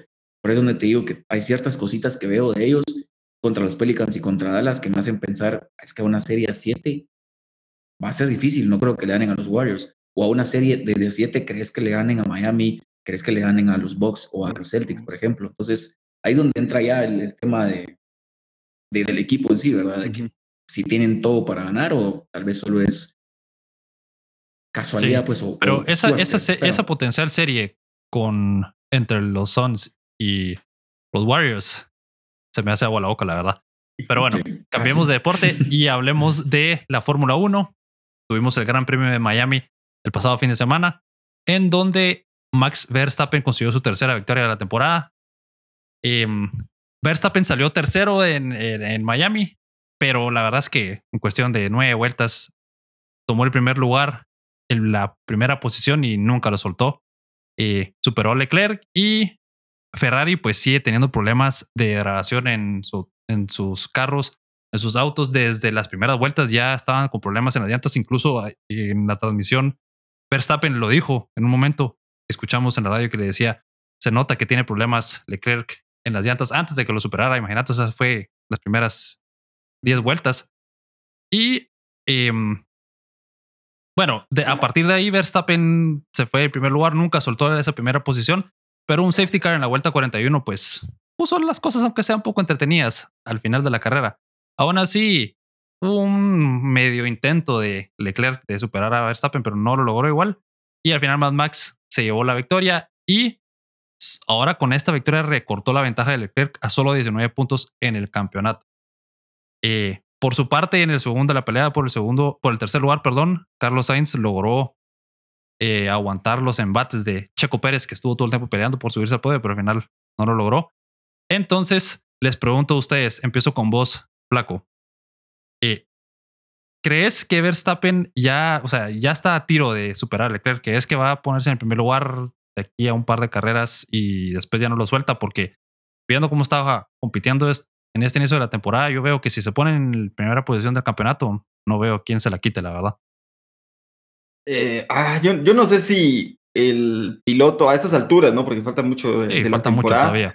Yo no sé si el piloto que agarra la primera posición ahorita sea capaz de irse con lo competitivo que está. O sea, veíamos cómo, cómo cambian las cosas, ¿no? Lo podemos ver en, en un lapso de dos carreras. Cuando terminó el GP Australia, que fue el gran premio perfecto para Leclerc, donde consiguió la pole position, donde ganó de punta a punta la carrera, y ahí sí pensábamos, yo lo pensaba, que Ferrari sí estaba un paso y medio adelante del resto. en cuanto a motor, en cuanto a desarrollo, en cuanto a fiabilidad, en cuanto incluso al, grinding en las llantas, todo, en todo tenía ventaja Ferrari. Luego llegamos a Imola y se da ese trompazo de, cara a Ferrari donde simplemente Carlos Sainz no termina pero ni una vuelta en el GP y, y Charles Leclerc al final de cuentas pues arriesga un poco de más una chicana, pierde el auto y termina sexto. Entonces, eh, ahora pasamos al siguiente GP en Miami y vemos otra vez un Red Bull dominante donde ya nos dejaron claro de que cuando es de velocidad punta, eh, Red Bull tiene más motor que Ferrari, pero que no tienen fiabilidad. Entonces, cuando tenés ese tipo de, balanza, digamos, donde se compensa una cosa con la otra, es muy difícil que un equipo se vaya eh, en la temporada. Yo no creo que vaya a ser así. Yo creo que por ahí Verstappen puede tomar la ventaja en un gran premio, pero luego van a cambiar muchas cosas. Ahorita se viene Barcelona, después vamos a Mónaco y ya, ya vienen los circuitos que hay que Baku, bla, bla, bla, bla. Y después nos quedamos en los circuitos, eh, los normales de, de, la categoría, que viene siendo Monza, Spa, Suzuka, que se va a correr en este año. Entonces, el campeonato es muy largo y yo creo que las pistas son muy distintas y muy variadas como para poder decirnos, este ya es el equipo campeón o este es el equipo campeón, porque no es como el año pasado donde era claro que Mercedes tenía el mejor carro y por ahí Red Bull podía entrar a pelear. Yo ahorita veo que si Red Bull puede tener el carro en la pista todas las vueltas, gana. O sea, y eso no lo dejó claro. Pero ¿qué es lo que pasa? Te pueden pasar cosas como le pasó a Checo Pérez, que tuvo problemas con el sensor del motor y perdió 20, 30 caballos de fuerza y ya no podía pasar a Carlos Sainz.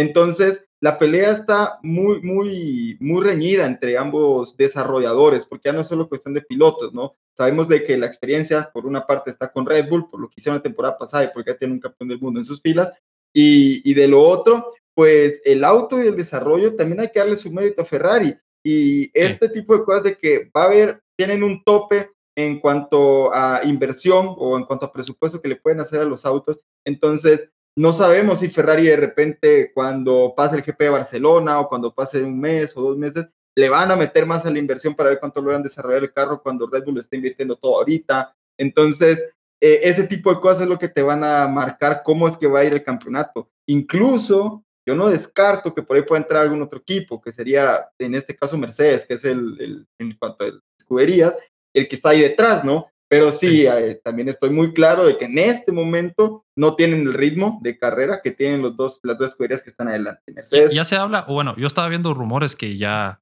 Mercedes está viendo si cambia la configuración del auto otra vez y todo eso, ¿verdad? como ahorita tenemos una semana en intermedio a ver qué logran hacer, ¿verdad? Estas son las semanas claves para Mercedes para ver si logran meterse dentro de la competencia. Ya lo, lo, mencionaba muchos, ¿no? Después de cinco o seis carreras ya vamos a ver cómo, por dónde van a estar todos los equipos. Mercedes es el mejor del resto, pero es más que todo por lo que ha logrado hacer Russell, Hamilton un poco, pero Russell para mí es la pieza destacada, ¿no? Es el único piloto que ha terminado top 5 en todas las carreras, porque Verstappen ha tenido que abandonar y Leclerc en Imola terminó sexto.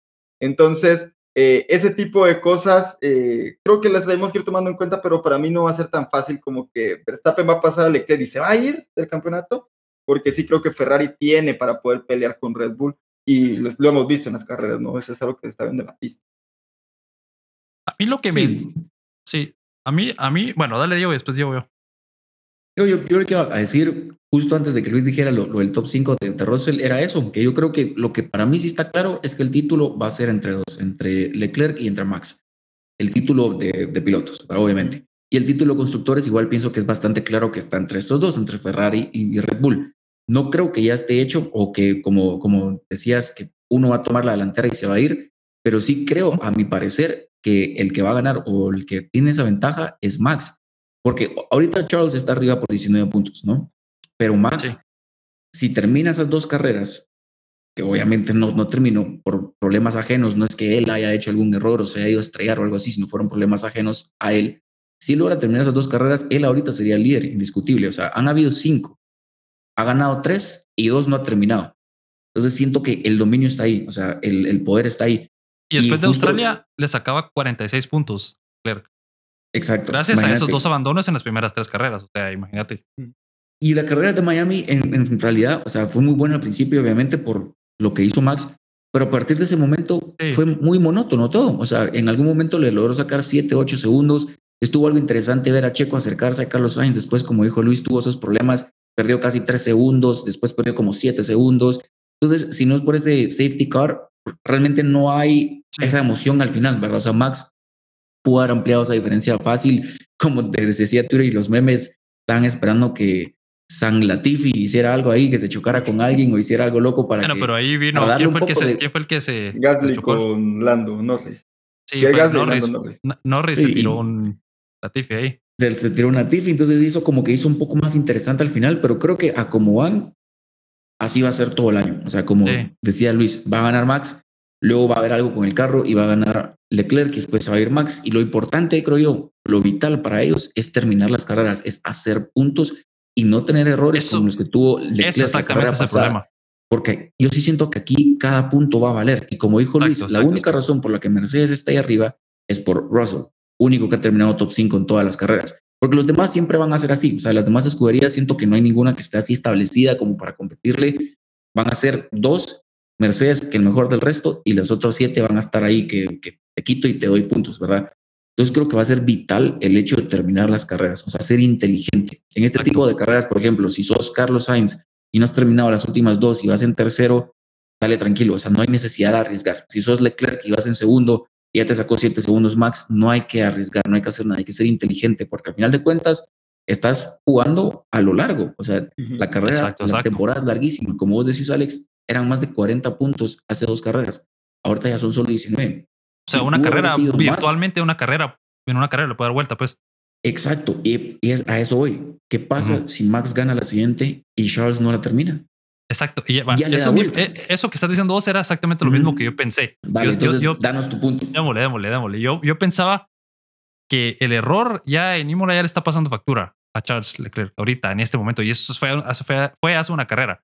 Porque en este tipo de competencias, que es por puntos, y no solo es en la Fórmula 1, es en otros deportes, eh, triatlón o los deportes que es por puntos, cuando finalizas en primera posición te da más puntos así. La consistencia es clave, eso es lo más importante. Si vos estás finalizando en el top 3 toda todo el torneo, el campeonato, lo que sea, vas a ganar probablemente versus alguien que termina primero, ah, después no termina la carrera, después termina primero, después no aban- abandona y así. O sea, entonces entiendo la, eh, la gana de ir por más, obviamente, vos estás compitiendo, estás ahí, la adrenalina, tenés que ir por todo, pues, pero si Leclerc hubiera tenido la, eh, ¿qué sería? La visión, el awareness, como dicen, de entender que no tenía que ir por más en ese momento, que con el- la P3 era suficiente para mantenerse bien, para mantener una buena ventaja, estaremos hablando de otra circunstancia ahorita. Entonces yo sí veo bien como el tiburón en Joss, siento yo. Yo veo al- a, Mad Max que ya huele la sangre y se, se oye la música, tin, tin, tin, ya va bien ahí detrás de Leclerc.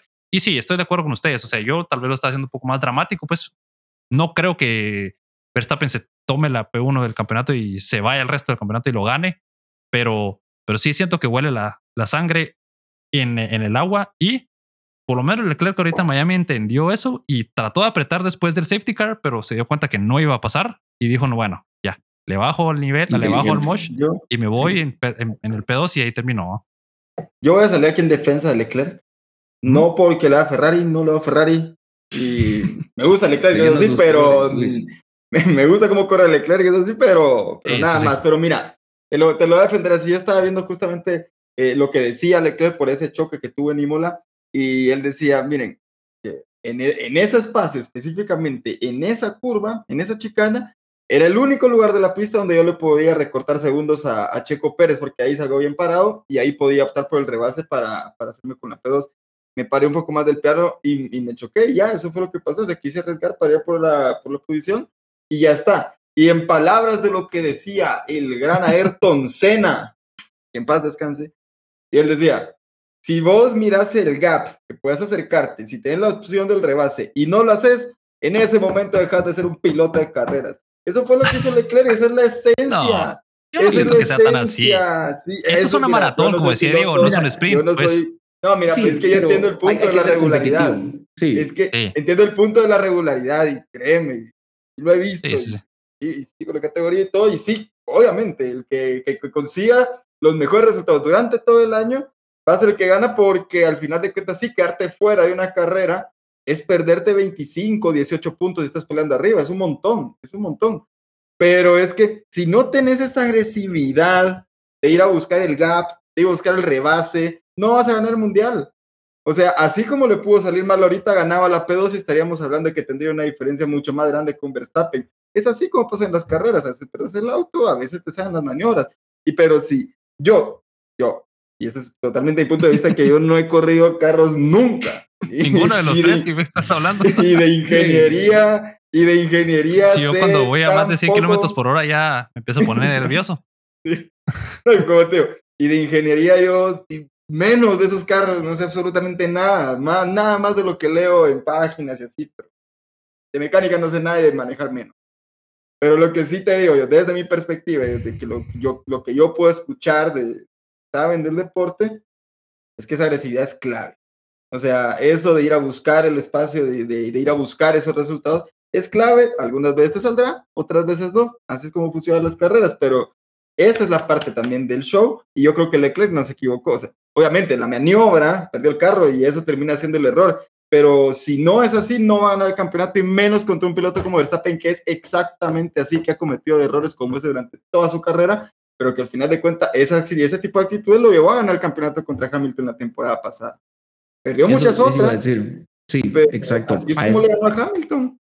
Exacto, a eso iba, que sí, entiendo lo que dice Luis y que esa actitud iba a decir eso. Así logró ganar Max el suyo. O sea, si él no es así de agresivo en la temporada pasada, no lo logra ganar. Si él no es así agresivo en esa última vuelta, en la última carrera, no logra el campeonato. Entonces, creo que esa actitud es buena y al final le sirve al deporte, porque yo estoy impresionado realmente de ver a muchos amigos, familiares, conocidos compartiendo más cosas en Instagram, en Twitter, en las redes sociales de la Fórmula 1 que están viendo y eso a mí me encanta porque el deporte crece.